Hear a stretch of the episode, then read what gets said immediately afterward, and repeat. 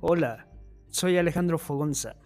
Bienvenidos al podcast titulado ¿Son patriarcales, machistas y sexistas los mitos de la región chaco santiagueña?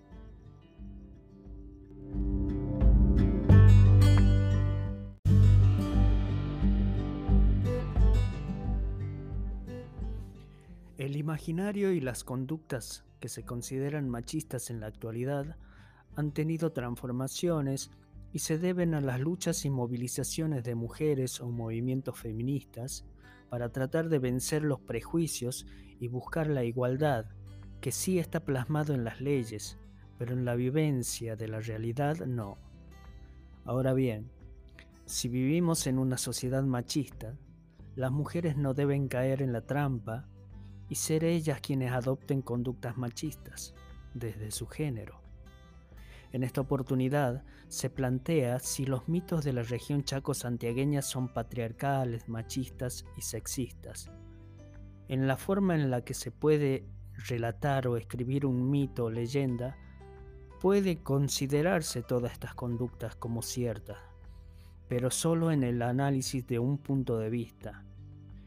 Existe otra cuestión que no se está teniendo en cuenta y es que los mitos y leyendas forman parte de una narrativa literaria. Son cuentos escritos desde la imaginación. La escritura también es un arte, y este arte se transforma en libros. Y querer prohibirlos es un mecanismo peligroso y autoritario. No se puede confundir la libertad con el miedo y querer forzar una visión de lo que está bien para la mujer. Los mitos, los cuentos, están llenos de magia y es solo un vehículo para soñar. Es equivocado pensar que los niños van a tomar por cierto todo lo que se escribe en una historia. El libro es solo una herramienta para aprender a discernir, a decidir por sí mismos y los valores bien cimentados le ayudarán en ese proceso.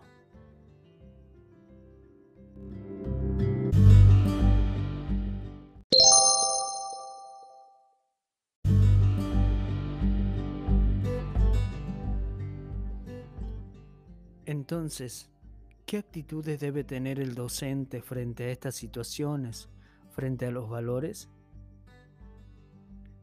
Las actitudes del docente cumplen un rol fundamental en la educación moral, ya que ellas se encuentran en relación directa con los aprendizajes.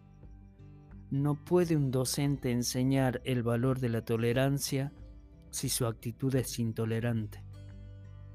Ahora, por el contrario, si tiene un razonamiento que engaña o miente, en una sociedad democrática, el profesor debería sostener una neutralidad y no influir en el derecho a la opinión propia de los alumnos. El tema de las actitudes del profesor es muy complejo, ya que de uno u otro modo compromete los aprendizajes de los alumnos. Frente a esta situación, el docente puede adoptar dos actitudes básicas, la neutralidad y la beligerancia.